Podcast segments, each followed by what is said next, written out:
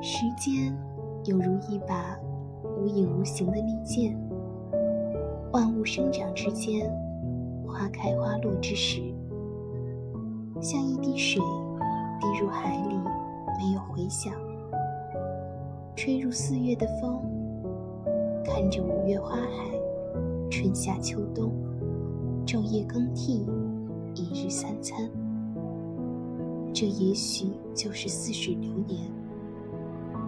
童年，也许就是长大后开始怀念儿时。童年的我们拥有一切，拥有简单的快乐，花样的年华，幸福的生活。生命的开始，就像是播种一粒种子，而美好的童年，就像是不可缺少的种子。儿时的我们什么都不懂。却总是拥有着所有。